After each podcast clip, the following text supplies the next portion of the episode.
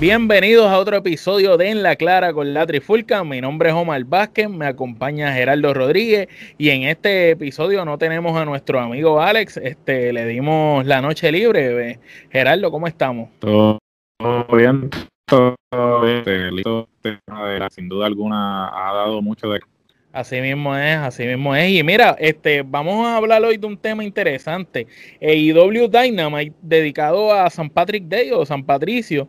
Eh, el miércoles fue un, gran episodio.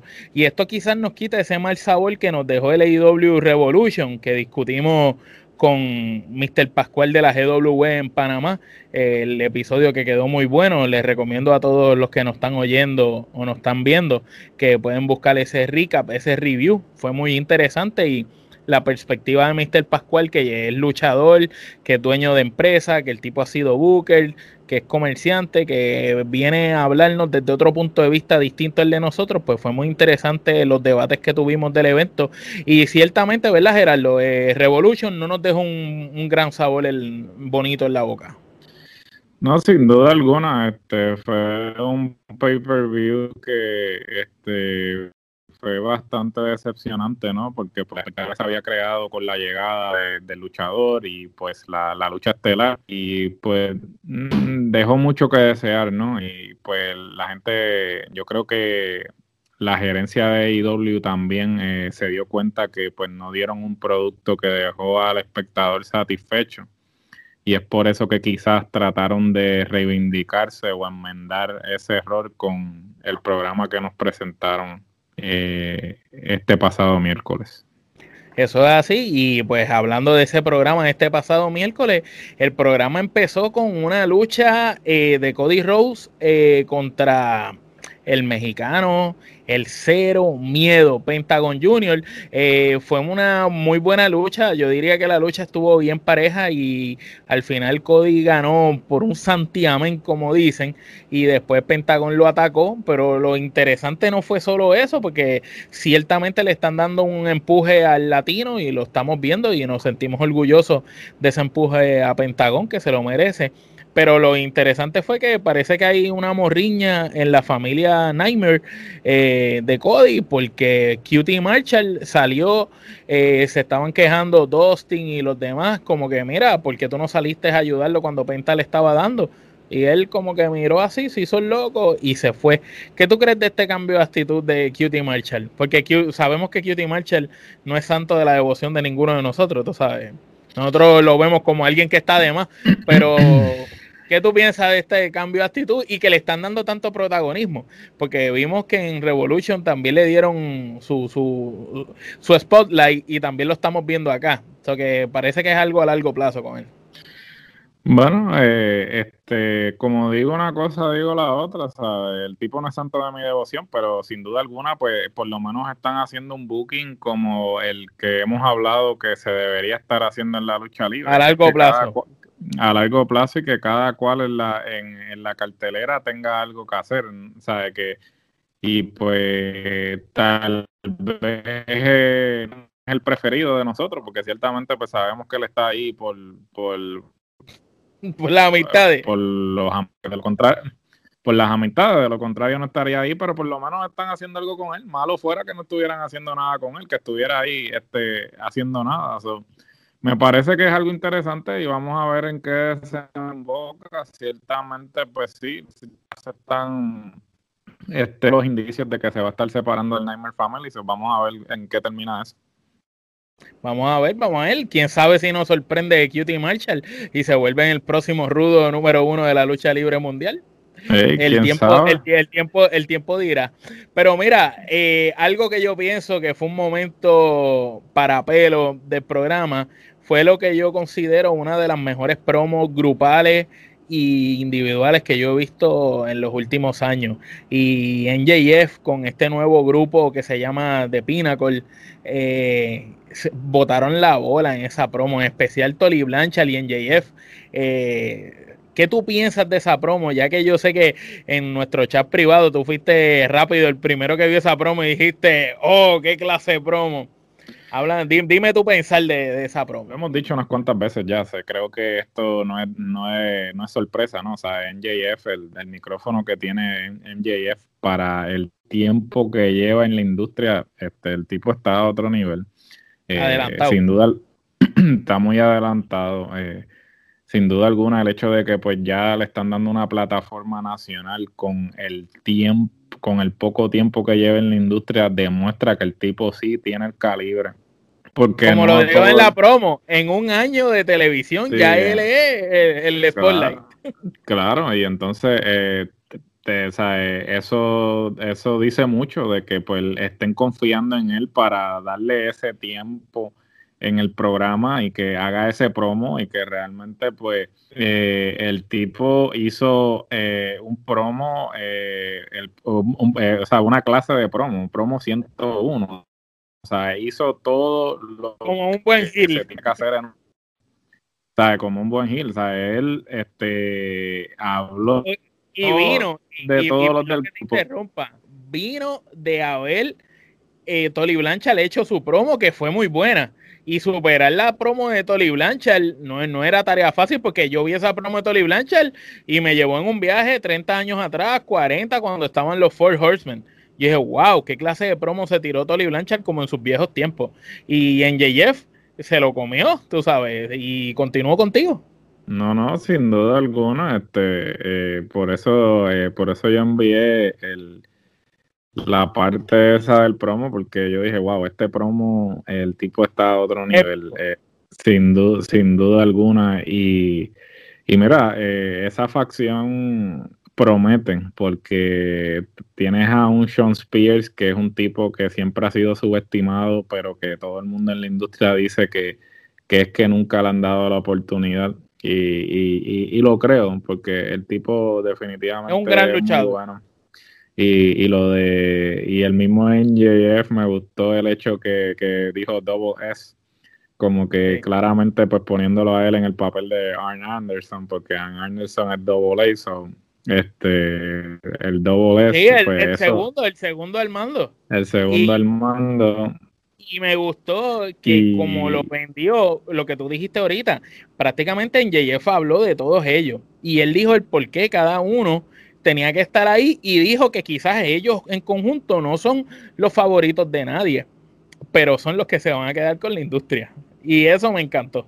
No, no, este, pues, eh, con, vuelvo y repito, o sea, eso fue un promo 101, este, una clasecita de la A a la Z en cómo tú haces un promo y, y te quedas con, con, el canto, ¿no? Y, y, y de verdad que este grupito promete eh, me parece que todos eh, aportan algo al grupo, no es un grupo simplemente por, para, para meterlos ahí por meterlos, sino que todos cumplen una función. Y me parece ¿Te diste cuenta que todos son heavyweight?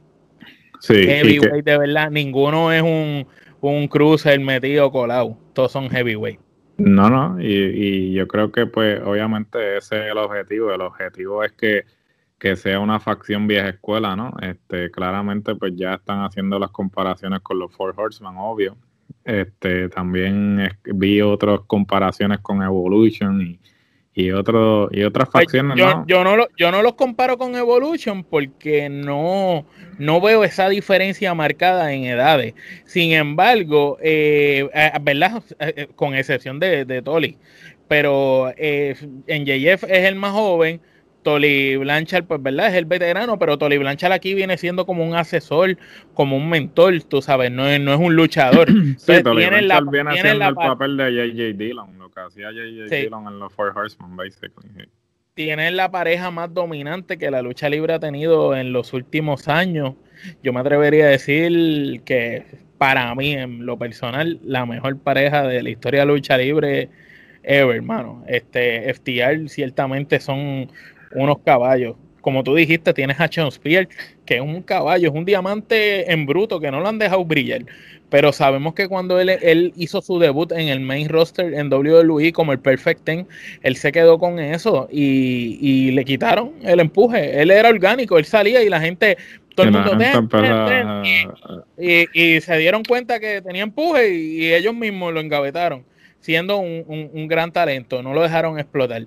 Y entonces tenemos a Warlow, que es, un muchacho joven con una musculatura impresionante, un gran tamaño, un gran look y que ha hecho ese papel de Kevin Nash Diesel hasta más no poder y le queda muy bien y yo pienso que el grupo promete, este grupo tiene algo interesante y me gusta el hecho de que ahora vamos a ver esa otra faceta, vimos a Chris Jericho y al grupo del Inner Circle como los rudos.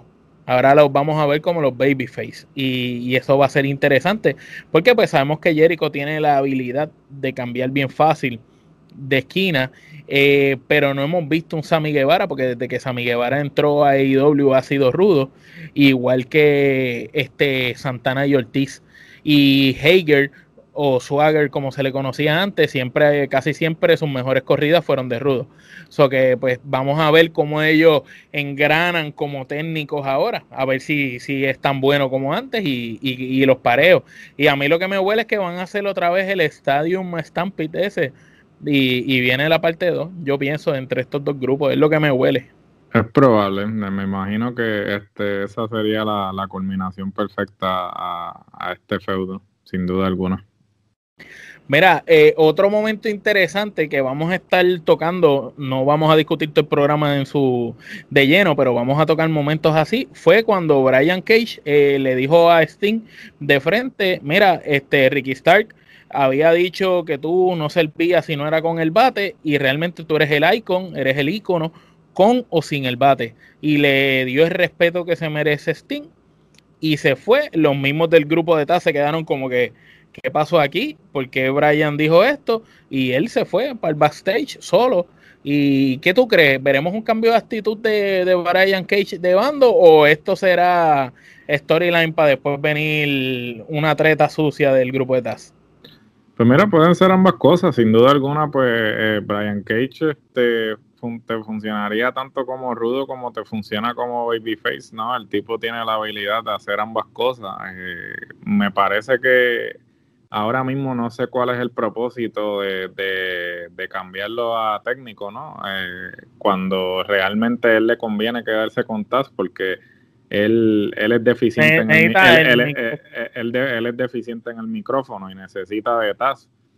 Porque pues, o sea, el físico lo tiene y, lucha bien, pero el micrófono, pues él carece en ese, en ese aspecto y pues o, el mismo Ricky Starks, que es bueno en el micrófono, al lado de él lo ayuda, tú sabes. Claro, pero pues eh, con algún propósito están haciendo esto, a lo mejor están observando que pues necesitan este más técnicos, eh, porque ciertamente pues eh, casi todos los luchadores en el roster actualmente son rudos, o si no, o si no son rudos son antihéroes, no están bien definidos, y yo creo que ellos pues que están tratando de como darle ese enfoque de, que tanto el técnico como el rudo estén bien estén definidos, ¿no? Para, balanceado, para sí, balanceado, ¿no?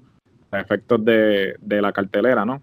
Y ahora pues que tienen este más programación, pues me imagino que estarán eh, estableciendo historias que a lo mejor se interlacen con, o con, lo, con segmentos en los otros programas, ¿no? Aunque esos otros dos programas pues son con el propósito de, de traer talento nuevo, ¿no? De, de, exponer talento nuevo, yo creo que eventualmente pues las dos horas de Dynamite tal vez no van a ser suficientes porque tienen demasiados luchadores en el roster y pues van a lo vimos en este miércoles se notó. Hubieron muchas luchas y como quiera se quedaron luchadores afuera. Claro eventualmente van a tener que entonces integrar esos dos programas adicionales a, a las historias para que pues le den más exposición quizás a luchadores que no están saliendo en Dynamite, porque de, de, que se van a convertir en un WWE de la vida, filmando gente para pa tenerlas en el, en el camerino comiendo este jamón y queso allí. Pero veremos a ver qué pasa con eso. Así mismo es. Mira, este otro momento importante pues fue cuando Rey Phoenix, otro latino más, ganó cómodamente Angélico. Ellos no son ajenos. Ellos habían luchado en lucha underground y habían tenido excelentes luchas y en México en la AAA también. Y acá no fue la excepción, dieron una excelente lucha. Pac estuvo en las afueras viendo el encuentro, pero fue un encuentro limpio en el que Phoenix eh, se vio dominante. ¿Y qué tú piensas de este empuje que le están dando por separado a los Lucha Brothers? Este, tanto a Penta en por allá contra Cody y también se lo están dando a Phoenix, pero a Phoenix lo están como que uniendo más a Pac y ellos son ahora los primeros retadores al título que tienen los John Box. Así que, ¿qué, tú piensas de, este empuje que le están dando a ellos? Porque yo, yo pienso que era algo que se lo merecían desde hace bastante tiempo. Bueno, esta estrategia viene ya desde hace hace tiempito, ¿sabes? Ya eh, habían hablado de que pues ellos estaban eh, buscando cómo registrar el nombre del Penta del Cero Miedo, ¿no? Para no entrar en conflictos de este de marca con AAA que tienen los derechos del nombre Pentagon Junior. Y entonces, pues sí, desde que ellos empezaron a hacer esas movidas, pues se supo que la intención era darle un papel estelar a a Penta. Ciertamente ellos quieren capitalizar porque actualmente la WWE no está haciendo nada, ¿sabes? No, de todas las estrellas latinas que tienen, estrellas hispanas que tienen, no las han puesto en, eh, un papel eh, estelar o, no los han protagónico, protagónico, protagónico. Y entonces ellos saben que el mercado hispano es un mercado este, que, que genera, genera audiencia, genera ingresos y a la misma vez pues ellos tienen que apelar a, ese, ese mercado porque yo me imagino que ellos ven el, demo, el demográfico y ciertamente lo, más que consumen el producto eh, es el, mercado hispano, ¿no?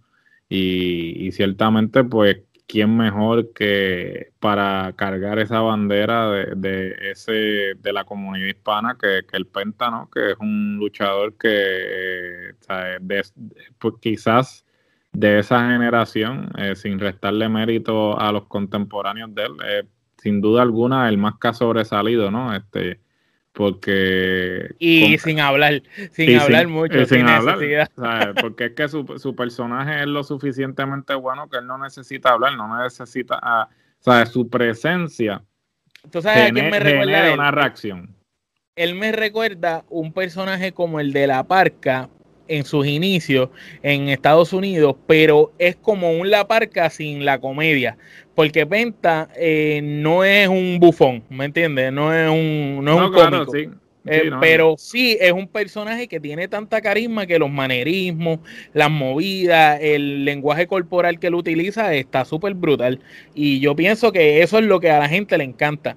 Pero le veo esa similitud con, con la parca, como que son personajes que la gente los ve y no tienen que hablar, no tienen que de esto, simplemente como ellos se envuelven, se desenvuelven, perdón, es como cautivan al fanático. Y pues Phoenix no se queda atrás. Phoenix lo que pasa es que lucha, luchando es el mejor para mí, el mejor high flyer que, que hay ahora mismo en la industria. No, no, sin duda alguna. Y pues AEW este, está haciendo lo que tiene que hacer, este, eh, aprovechar ese roster al máximo, dándole este protagonismo. Ciertamente, eh, tanto Phoenix como el Penta tienen la capacidad de hacer una corrida como individuos, de la misma forma también como pareja. Pero yo creo que en este momento no es necesario realmente que ellos estén como pareja, porque ¿sabes? el roster de, de pareja está, está, está repleto. Eh, en este caso, eh, ponerlos a ellos. Hasta en el público, hasta en el público hay pareja. en el público hay parejas. ponerlos a ellos realmente en, contiendas es un desperdicio de, ambos de los talentos, ¿no? Y no, estoy diciendo que, que sean mala pareja pero como individuos eh, pueden generar más e inclusive se le puede sacar se le puede, se le puede, sacar más puntas, inclusive eh, eventualmente hacer un ángulo, pues ya tú sabes, jugando con lo de hermano contra hermano, que se ha hecho este miles de veces la lucha libre, pero es un ángulo que siempre funciona, ¿no? Este, eh, lo vimos con Cody y con Dustin cuando empezó AEW, en aquel Double or Nothing. Claro, claro. Sí, no, es un ángulo que, que, siempre toca una fibra, ¿no? Y, creo que este no es, no, es, no es que se repita, es como se ejecute. Yo creo que eventualmente eh, podría ser interesante eh, que se diera un feudo en, eh, entre ellos, ¿no? Eso es así, como, como lleven esa historia para el feudo. Yo pienso que es lo más importante, como la lleven. Porque ya ciertamente IW ha coqueteado con eso, porque ellos han tenido ya sus rocecitos en IW. Y eso, eso es bueno, porque ya le sembraron al fanático esa chispa. Pero mira, ahora pasamos a otro momento. El hombre, uno de los hombres, ¿verdad? Más calientes que tiene AEW es el campeón este, vimos como se molestó con los John porque los John no quisieron hacer el Too Sweet el saludo con los Good Brothers y, ellos como unirse todos como el club eh, cuando estaban atacando prácticamente bueno, no sé si decir atacando o masacrando a Eddie Kingston y a John Moxley, porque era lo que estaban dándole una escalpiza, que de hecho me gustó esta nueva alianza entre Moxley y Eddie Kingston, usando esa amistad de las independientes y trayendo eso a colación, eh, como estos guapetones de barrio que no le tienen miedo a nada. Eh, me, gustó ver eso. Y los Good Brothers, pues sabemos que son excelentes luchando, pero pues ciertamente esta lucha estaba diseñada para que no, que, no para que fuera una gran lucha, sino para que tuviera ese final de que se tuvieran que entrar a darle una paliza y, y los que vinieron a hacer el salve fueron los John y terminaron no, no queriendo unirse. ¿Qué tú crees de esto de los John eh, no uniéndose? Pues mira, eh, yo creo que este, de alguna forma u otra eh, es, bueno, es bueno porque pues todo el mundo esperaría que los boxes se unan a, a, Kenny y a los Good Brothers porque pues de lo del Bullet Club y toda la cuestión. Entonces, pues ellos están buscando como que ese factor de, ah, no, no vamos a hacer lo que ustedes esperan. Vamos, vamos a como que a cambiarle los, los, muñequitos, Para, que, ustedes se confundan. Eh, ciertamente eh, se presta para mucho y creo que a largo plazo pues sería interesante ver una lucha entonces de los Good Brothers contra los John Box. Eso viene. Eh, hasta cierto punto. Pero ahí, pues, lo que falta es, que es quién es la otra pieza. Ahí lo que falta es otra pieza contraparte de Kenny Omega en el lado de los John Box. ¿Quién es? No está en AEW. Esa otra pieza. Porque sabemos, que podría ser Finn Balor y está allá. Sabemos que podría ser AJ Style y está allá. ¿Quién podría ser? El otro que fue parte de ellos fue Hanman Page y Hanman Page era como el, la sobra del Bullet Club en aquel momento. el, el, el ¿no? Este, yo no sé hasta qué punto que se van a inventar para entonces nivelar, ¿no? Sí, porque este, serían eh, de este lado y necesitan uno más para poder nivelar, pero ciertamente vamos a ver cómo, cómo sigue esto, este, porque es algo que uno no se espera y hasta cierto punto pues te esperarías que todo siga el, curso que, todo el mundo pensamos, ah, no, pues está bien, se vuelven a unir, tan, tan, tan, pero ahora como que te hacen esto y entonces te ponen a pensar, ah, ¿qué va a pasar? O qué van a hacer. El mismo Kenta, no sabemos si Kenta. No sabemos si Kenta aparece otra vez y, sería bueno ver a Kenta con los John contra Kenny Omega y los Good Brothers.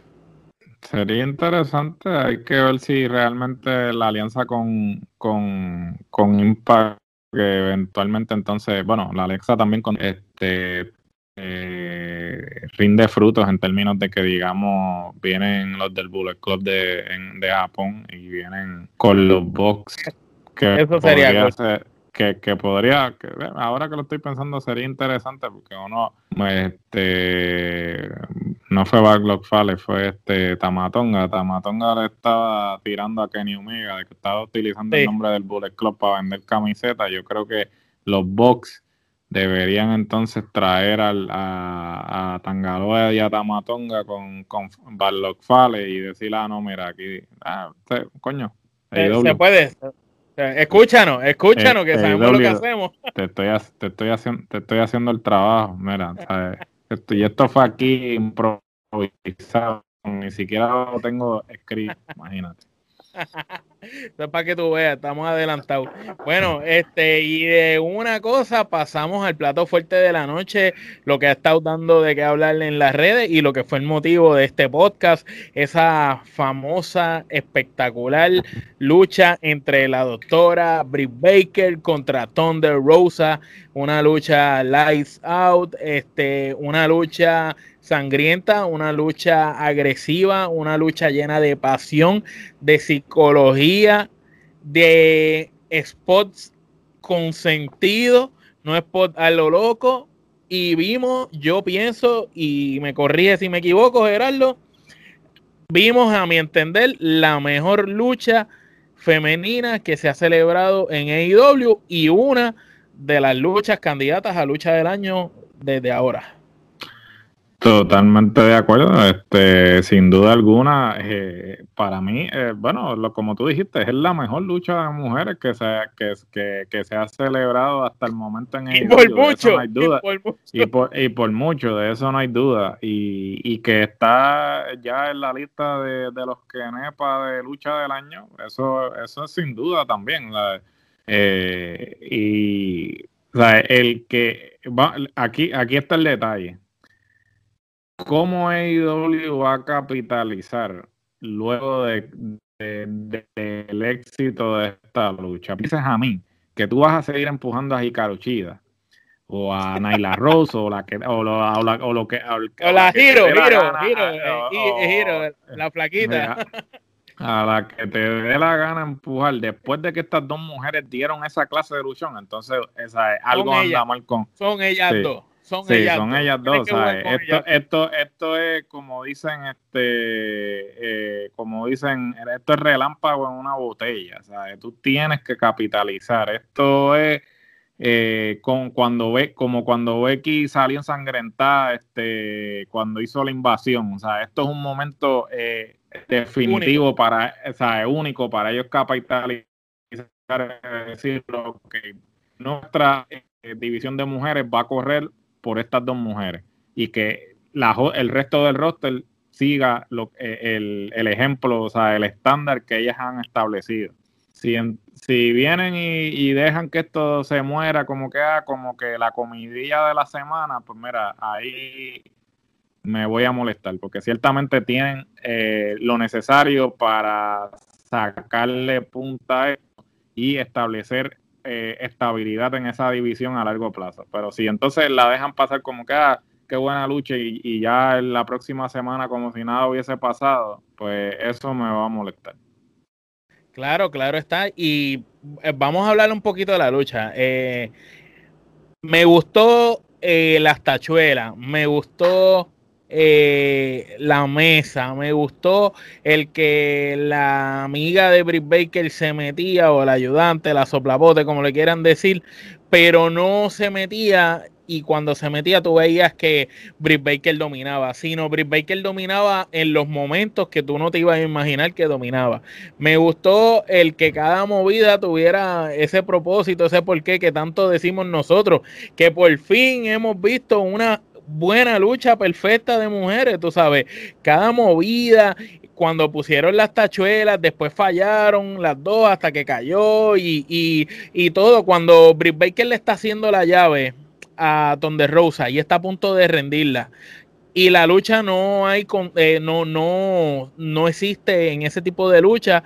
El tú tocar las cuerdas no rompe la llave pues como hábilmente donde Rosa se, se, vira y hace que Britt Baker eh, su espalda toque las tachuelas y sea la manera de romper la llave. O sea, son esos detalles así de pequeños como ese, como el detalle de la sangre, porque yo soy de, las personas que piensa que la sangre debe estar presente en la lucha libre, no todo el tiempo, en momentos específicos y que haya una razón. Un tipo de lucha como esta es un tipo de lucha que amerita sangre y ver cómo ambas luchadoras tenían la cara ensangrentada, en especial, en especial Britt Baker, y que ya es la segunda vez porque la otra vez vimos a Britt Baker con la nariz rota y que ahora la vemos bañada en sangre y que ella perdiendo esa lucha haya ganado porque se ganó el respeto yo creo de la industria de la lucha libre y ahora mismo puso a Tonde Rosa y a Britt Baker como dos de las mejores luchadoras femeninas en la industria ahora mismo. De la nada,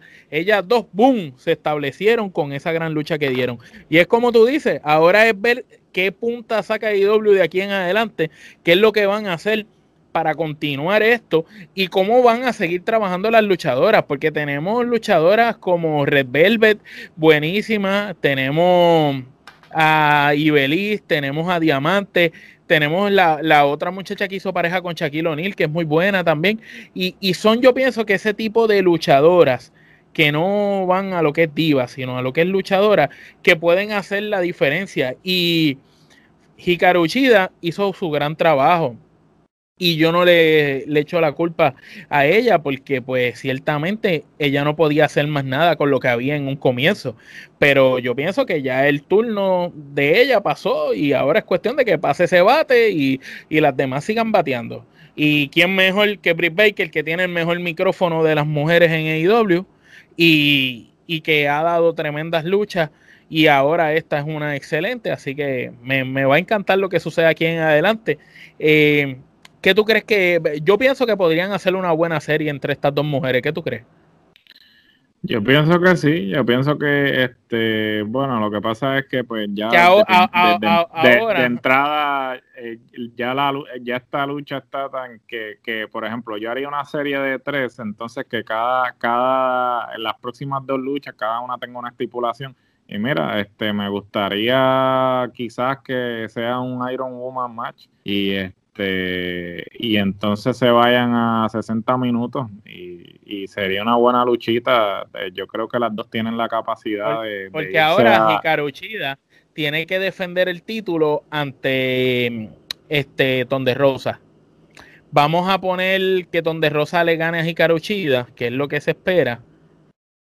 Eh, pues vendría entonces Britt Baker a retar a a Donde Rosa nuevamente por el título y yo pienso que sería interesante que Britt Baker entonces tenga el momento para congraciarse como campeona y la cara de la división femenina de IW ante una Donde Rosa y no ante Hikaru Chida. No sé si, si, si sigue porque no me gustaría que vaya Hikaru Chida a pelear con Tonde Rosa, que se meta a Britt Baker, le cueste la pelea y continúen ellas dos su riña y entonces ellas dos son más relevantes que el título.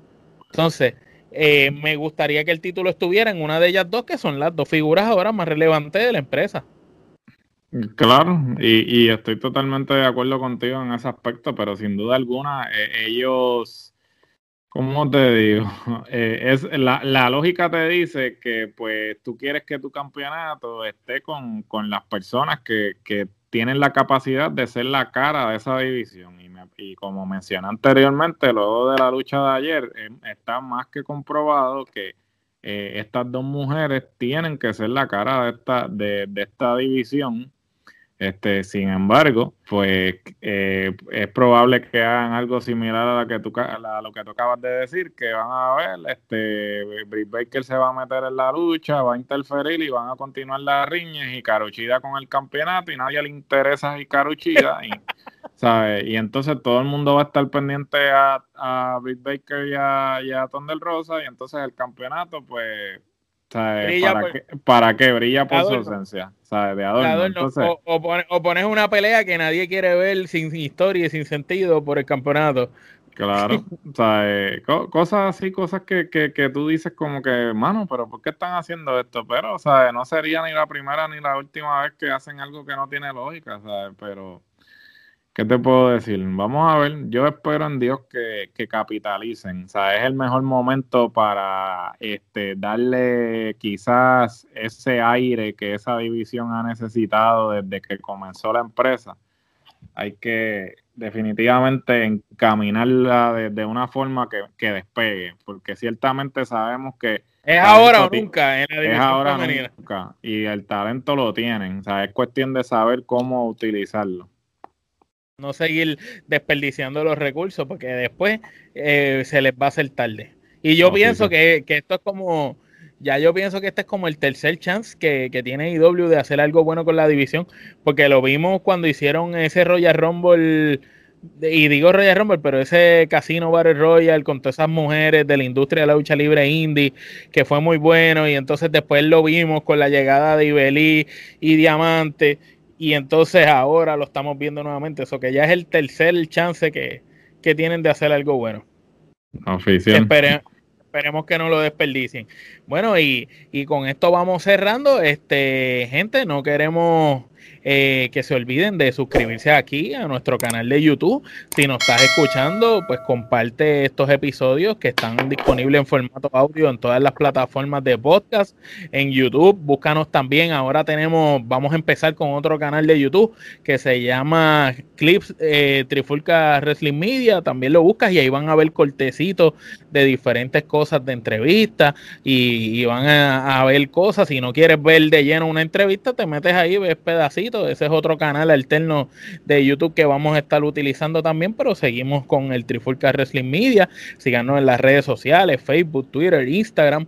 Recuerden nuestra mercancía, mi gente las cosas de nosotros las pueden buscar en teespring.com, pones la trifulca como tienda y ahí te va a aparecer. Aquí también abajo en la descripción está el enlace, entras directo y vas a ver la mercancía de nosotros y recuerden, no olviden que nosotros tenemos mucha programación, muchas cosas para ustedes y también ahora estamos incursionando en lo que es hacer comentarios en la lucha libre y tanto Alex que no se encuentra hoy, Gerardo y yo estamos eh, narrando eh, para la empresa GW de Panamá, ¿verdad Gerardo?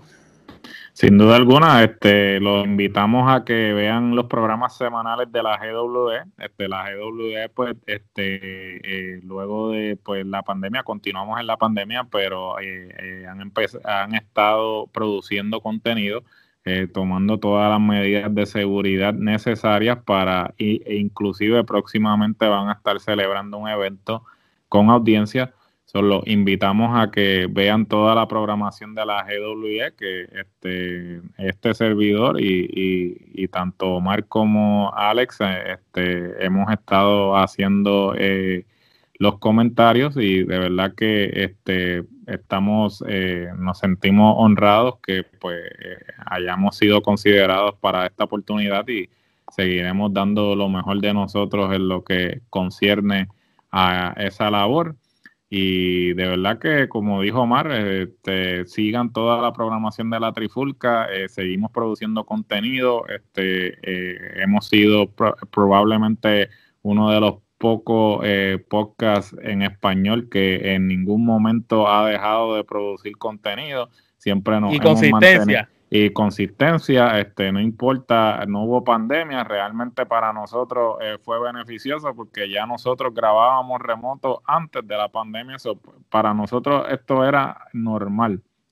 So, este, los invito a que se metan al YouTube, suscríbanse por favor, este, estamos en todas las plataformas posibles. En donde usted se le ocurra, ahí está la Trifulca. Y usted pone, usted pone Trifulca Wrestling Media en Google y te sale. Y, le va a salir en donde sea. Donde usted, usted lo quiere en audio, ahí estamos. Lo quiere en video, ahí estamos. Y próximamente vamos a estar en otras plataformas.